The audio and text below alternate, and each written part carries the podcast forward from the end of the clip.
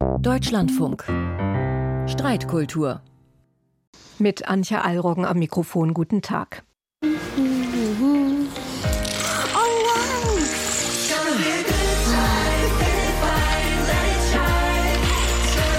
Kinderschokolade.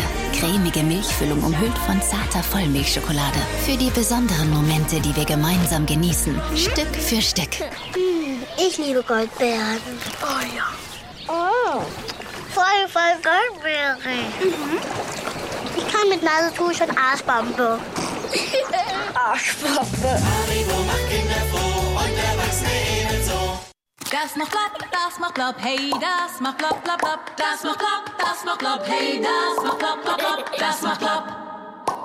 Bum, bum, bum. Das macht plopp, das macht Nimm plopp. zwei Soft. Vitamine, Naschen und So klingt es in der Werbewelt, wenn Kinder und Jugendliche etwas Süßes oder Salziges verzehren.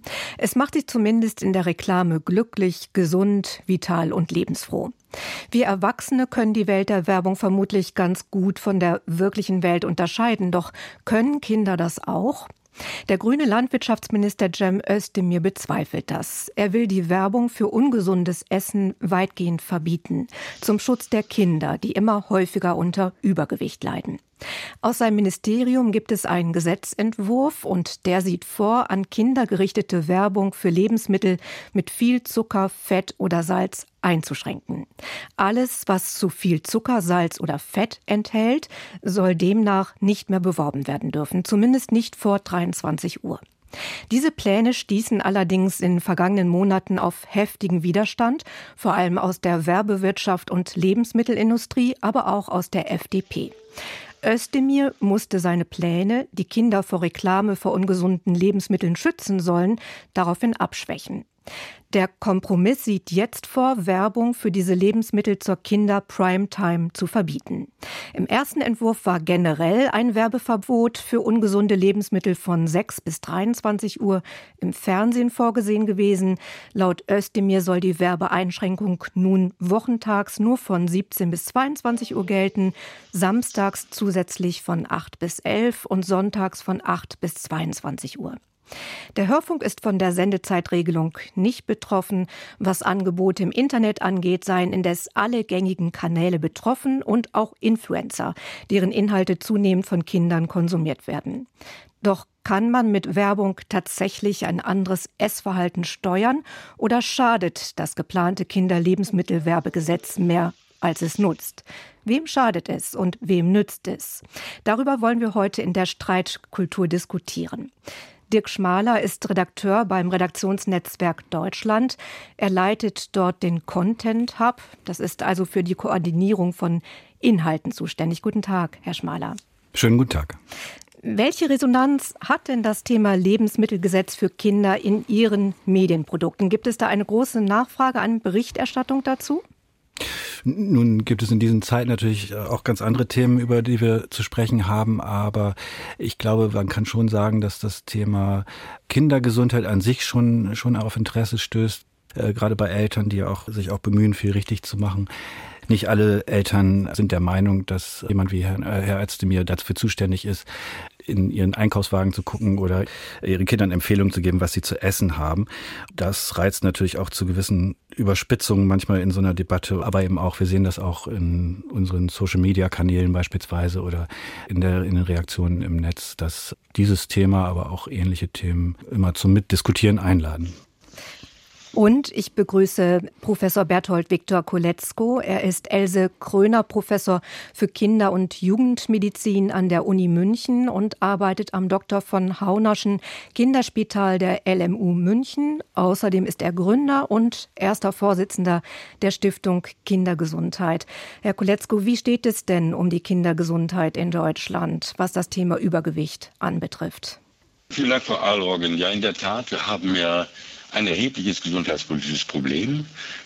Der Kindergesundheitsbericht der Stiftung Kindergesundheit hat es immer wieder aufgezeigt. Wir haben eine sehr hohe Zahl von übergewichtigen Kindern und Jugendlichen. 15 Prozent der 3- bis 17-Jährigen sind übergewichtig, besonders hohe Häufigkeit in der Adoleszenz. Über 6 Prozent sind krankhaft übergewichtig, haben eine sogenannte Adipositas.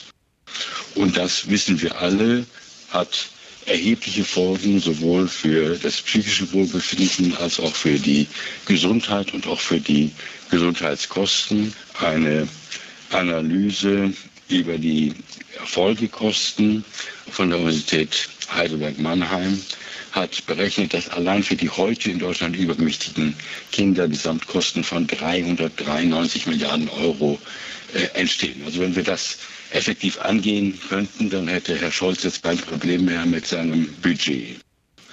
Und das hängt natürlich sehr stark mit dem Verhalten zusammen. Es ist ein Rückgang der Bewegung zu verzeichnen über die Jahre, nicht zuletzt auch angetrieben durch verstärkte Bildschirmnutzung.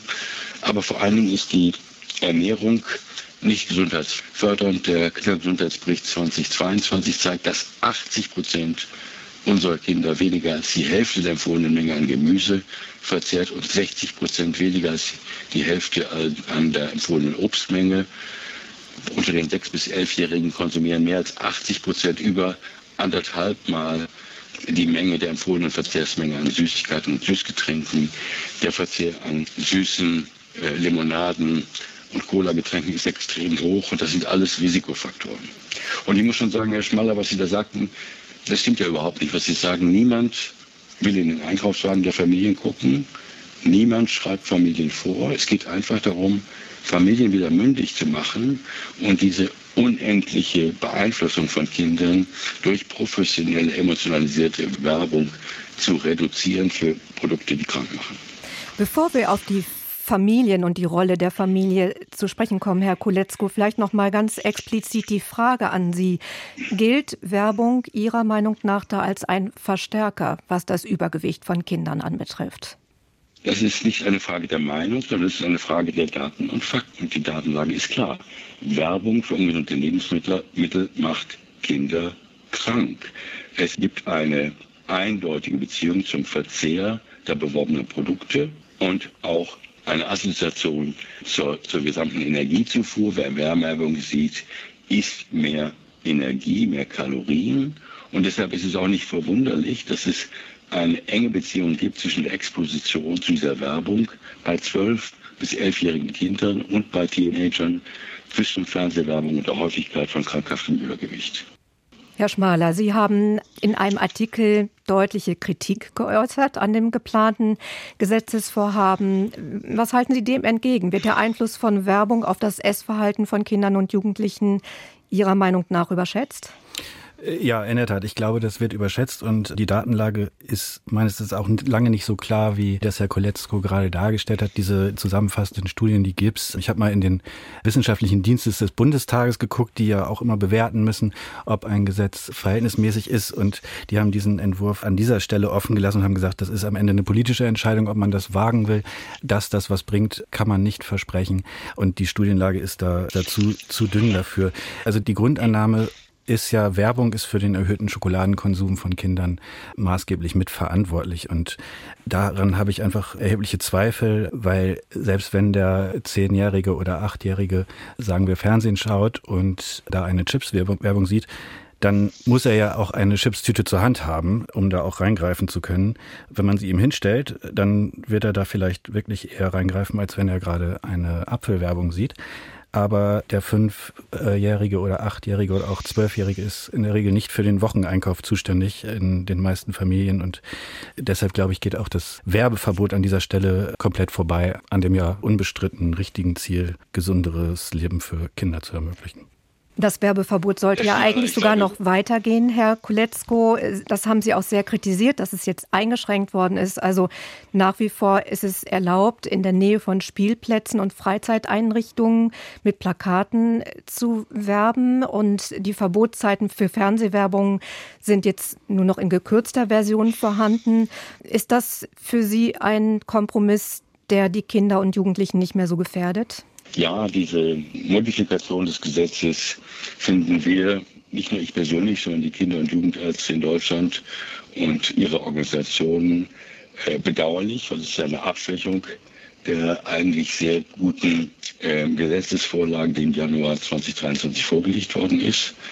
Aber immerhin, wenn diese abgeschwächte Gesetzesvorlage durchkommt, ist es ein Schritt voran gegenüber der jetzigen Situation. Aber zurück zu Herrn Schmaller noch einmal. Ich weiß nicht, Herr Schmaller, ob Sie Kinder haben und wenn Sie Kinder haben, ob Sie mit Ihren Kindern schon mal im Supermarkt waren. Ich glaube, Sie unterschätzen den Einfluss von Kindern auf ihre Eltern. Äh, wenn man in einen Supermarkt geht und sieht, wie Eltern mit Kindern einkaufen, dann sieht man, dass diese sogenannten Quengelregale unglaublich wirksam sind, dass Kinder eine enorme Macht haben, ihre Eltern dazu zu bringen, die Produkte, die sie im Fernsehen gesehen haben, auch in den Einkaufswagen zu legen. Und das zeigen ja eben auch die Studien. Die Studien zeigen ganz klar, dass Lebensmittel, die beworben werden, nicht nur in der Präferenz für die Kinder eine Bedeutung gewinnen, sondern dass auch tatsächlich der Verzehr dieser Produkte zunimmt. Und beworben werden ja natürlich Produkte mit hohen Gewinnspannen. Dirk Schmaler, an Sie nochmal die Frage gerichtet. Kennen Sie diese Situation, ein quengelndes Kind an der Kasse, das unbedingt noch die Chips haben will? Ja, ähm, also ich, ich habe ein Kind und bin oft mit ihm einkaufen und kenne die Situation, obwohl ich das Glück habe, dass er nicht quengelt. Ähm, ich wäre aber trotzdem sofort dabei, das zu verhindern oder auch meinetwegen Initiativen zu starten. Gemeinsam mit Herrn Koletzka könnten wir sofort die Quengelware abschaffen oder da was Gesundes hinstellen. Das also, äh, habe ich überhaupt kein Problem. Ich glaube, auch da ist es sinnvoller, als irgendwelche Werbetafeln da die, die Abstände zu der nächsten Schule zu messen oder sowas? Weil da ist es tatsächlich ja die Kaufentscheidung, da haben Sie ja völlig recht. Wenn es an den, an den Chipstüten vorbeigeht, dann muss, müssen die Eltern ganz stark sein und das fällt ihnen hoffentlich leichter, wenn sie da aufgeklärt und gestählt sind. Ich habe nur auch den Eindruck aus meiner persönlichen Erfahrung, dass kaum Kinder kenne, die erst durch Werbung darauf gebracht werden müssen, dass Schokolade besser schmeckt als getrocknete Datteln. Und vermute, dass das daran liegt, dass Zucker, Fette, aber auch das berühmte Salz in der Suppe eben eben zur Schmackhaftigkeit beitragen. Und das ist ja auch der Grund, warum, wie Sie gerade richtigerweise sagen, viele Produkte viel zu viel von diesen Zutaten beigemischt äh, bekommen, weil es dann eben die Entscheidung beim nächsten Mal leichter macht und man nur noch den Ketchup haben will, der am süßesten schmeckt. Und meine Vermutung wäre, dass Lebensmittel anders als meinetwegen Zigaretten oder auch Alkohol kein Freiheits- oder Lifestyle- oder Coolness-Versprechen brauchen, auch wie das Sie, Frau Alrang, anmoderiert haben gerade. Ich glaube, das ist gar nicht der Punkt, sondern diese enorme Marketing-Schlacht, die da um die Lebensmittel tobt, geht eher tatsächlich um Marktanteile. Ich weiß nicht, ob Sie beide oder einer von Ihnen die sogenannte Hot Chip Challenge kennt, die auf TikTok viral ja sehr ging. Oh ja. Ich erkläre das nochmal unseren Hörerinnen und Hörern. Da ging es darum, wer am meisten superscharfe Chips verzehren kann. Angeblich die schärfsten Chips der Welt. Und diese Challenge, die sorgte dafür, dass mehrere Krankenwagen auf Schulhöfen Schülerinnen und Schüler wegen Atemnot abtransportieren mussten.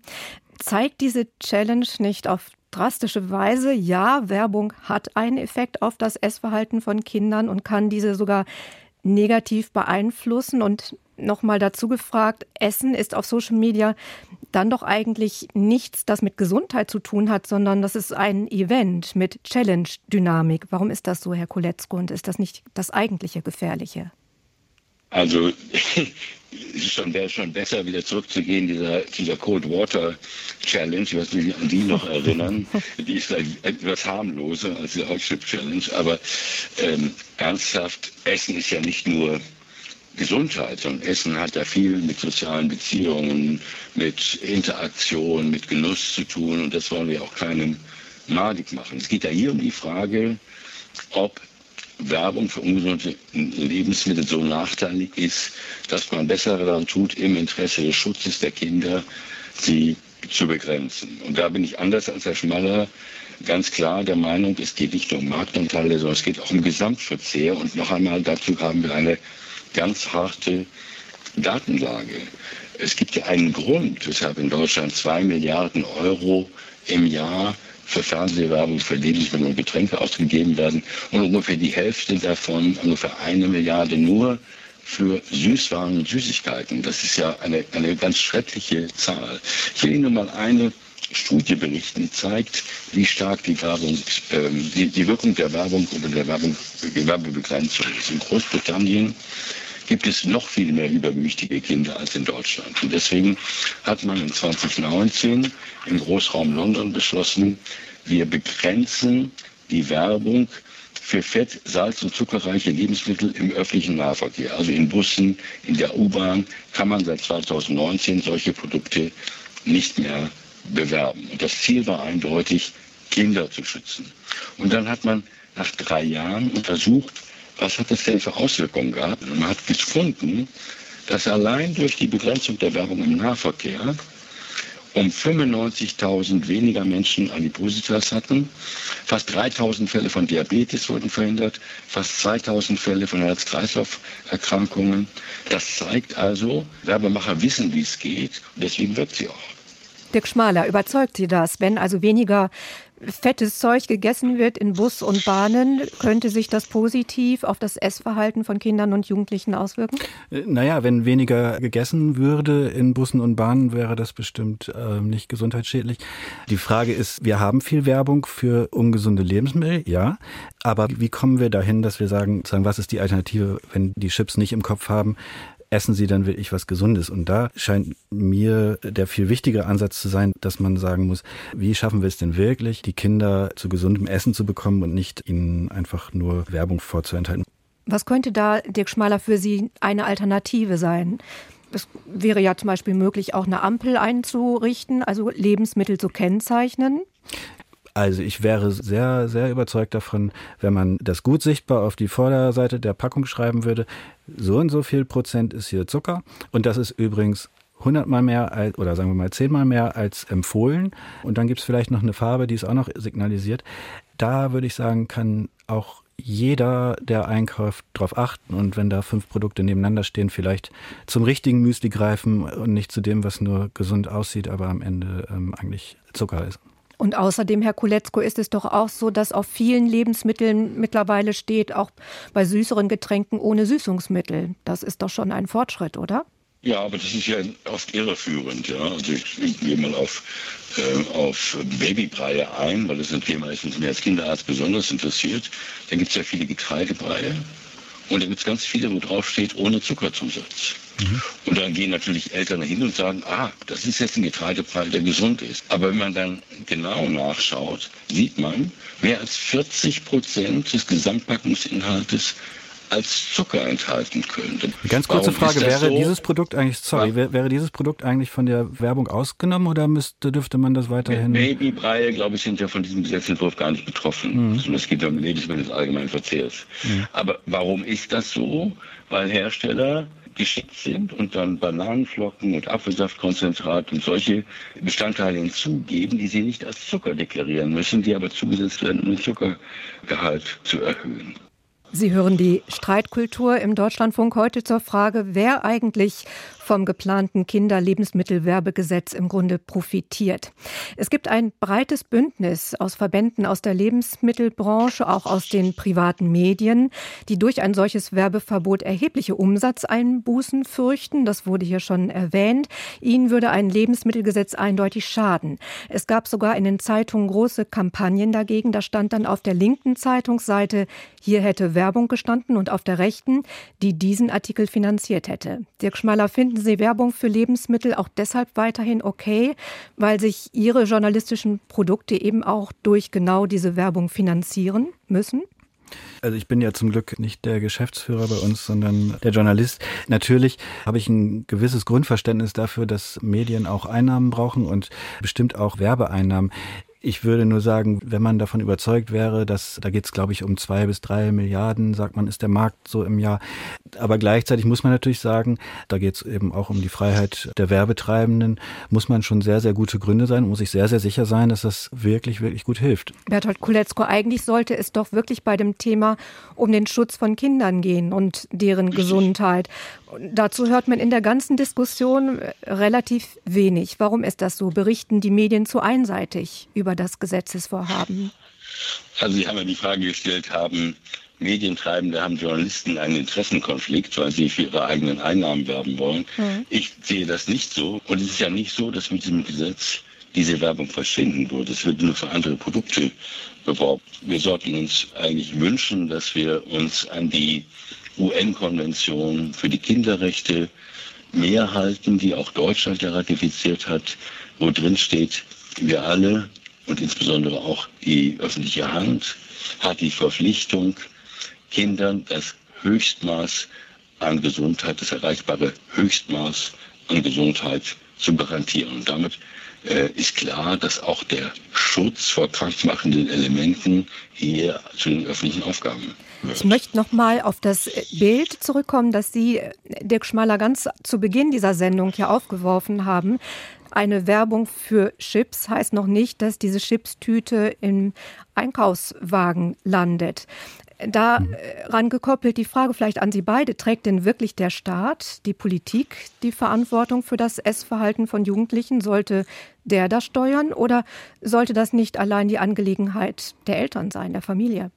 Also es soll dem Staat nicht egal sein, wer äh, was eigentlich mit seinen Kindern passiert. Und es ist ja auch immer nicht nur eine Ernährungsfrage, sondern am Ende auch eine soziale Frage, was so gegessen wird. Und ich glaube deshalb schon, dass der Staat sich auch darüber Gedanken machen darf und äh, vielleicht auch muss, wie er das verbessern kann. Ich wir sind alle dafür, dass Eltern Verantwortung für ihre Kinder nehmen, übernehmen und wir möchten Eltern unterstützen, diese Verantwortung wahrnehmen zu können und auch ihre eigenen Entscheidungen zu treffen. Aber wir wollen sie auch nicht alleine lassen. Der Staat hat Gott sei Dank in Deutschland sehr konsequente Maßnahmen nach sehr langer Zeit, relativ spät, im Vergleich zu anderen europäischen Ländern, hat am Ende Maßnahmen ergriffen, um Jugendliche vor dem Rauchen zu schützen. Und das hat gewirkt bis zum Einführen der E-Zigaretten. Und haben wir einen kontinuierlichen Abfall der Rate der rauchenden Jugendlichen gesehen.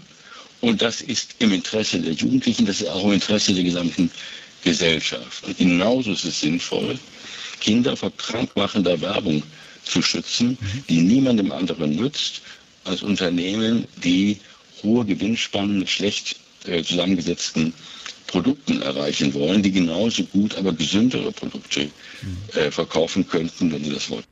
Gegen Ende der Sendung, da suchen wir immer gern den Schulterschluss, haben Sie ja zum Teil auch schon unternommen. Dirk Schmaler, kann ein Kinderlebensmittelgesetz auch nutzen? Hat Sie da ein Argument überzeugt von Berthold Koletzko? Ja, also ich bin nach wie vor der Meinung, ich will nicht sagen, dass es nichts bringen kann. Und das ist natürlich sozusagen das, was ich mitnehme. Herr Koletzko ist Kinderarzt und hat, hat natürlich die Schicksale vor Augen oder auch die, die kranken Kinder vor Augen und denke, sagt, besser, wir machen da ein bisschen was, als wir machen gar nichts. Ich würde aber trotzdem denken, der Eingriff ist wahrscheinlich zu drastisch, um das zu rechtfertigen und würde mich lieber auf andere Sachen können. Und würde mich freuen, wenn der Nutri-Score, den es ja schon gibt, wenn man den vielleicht noch ausbauen könnte zu was, was wirklich jeder versteht und auch wahrnimmt. Und bei Ihnen, Herr Kuletzko? Wo stimme ich überein mit Herrn Schmaler? Ich springe ganz eindeutig überein in der Einschätzung, dass dies ein Element ist, aus meiner Sicht ein wichtiges, ein wertvolles Element, aber nicht das einzige. Und dass wir natürlich gleichzeitig auch Familien stärken müssen, dass wir die Bedingungen der Schule verbessern sollten, dass wir mit anderen Maßnahmen wie dem Nutri-Score sowohl die Verbraucher stärken sollten in der Chance, die richtigen Lebensmittel zu erkennen und auch den Herstellern die Chance zu geben, die besseren Produkte auch sichtbar zu machen. Im Moment ist ja so, wenn ein Hersteller seinen Zuckergehalt äh, reduziert in einem Produkt, dann hat er nichts davon, weil der Verbraucher das gar nicht merkt. Wenn der Nutri-Score drauf ist, dann kann er das kommunizieren. Dann kann der Hersteller davon profitieren, dass er das bessere Produkt hat. Ich sage immer den Familien bei mir in der Sprechstunde, wenn er einkaufen geht, kauft am besten nur Produkte mit dem Nutri-Score, denn die Produkte, wo kein Nutri-Score drauf ist, die sind ja mit hoher Wahrscheinlichkeit die schlechter zusammengesetzten Produkte. Eine kurze Frage noch an Sie beide mit der Bitte um vielleicht einen Satz jeweils als Antwort. Wie geht es denn jetzt weiter mit dem geplanten Gesetz? Was ist da Ihre Prognose? Also wenn Sie mich fragen, ich glaube, ähm, es wird nie kommen. Herr Koletzko. Also Kinderärzte sind von Natur aus optimistisch und deswegen habe ich weiterhin die große Hoffnung, dass dieses Gesetz vorankommt, weil alle Argumente, alle sachlichen Argumente dafür sprechen. Wenn es nicht durchkommt, dann wäre das für mich ein Versagen der Demokratie. Dann würde eine politische Entscheidung getroffen gegen Daten und Fakten nur aufgrund des starken Lobbyismus einer wirtschaftlich interessierten Gruppe. Wenn das das Schicksal unserer Demokratie ist, dann kann man ja verstehen, dass immer mehr Menschen sich von unserem System abwenden wollen. Schadet das geplante Kinder- und Lebensmittelgesetz mehr, als dass es nutzt? Das war heute die Frage der Streitkultur. Vielen Dank an Dirk Schmaler, Journalist beim Redaktionsnetzwerk Deutschland, und an den Kinder- und Jugendmediziner Berthold Kuletzko, die aus verschiedenen Perspektiven auf das Thema blickten. Vielen Dank. Nach uns hören Sie gleich Kultur heute. Hier am Mikrofon war Antje Allroggen.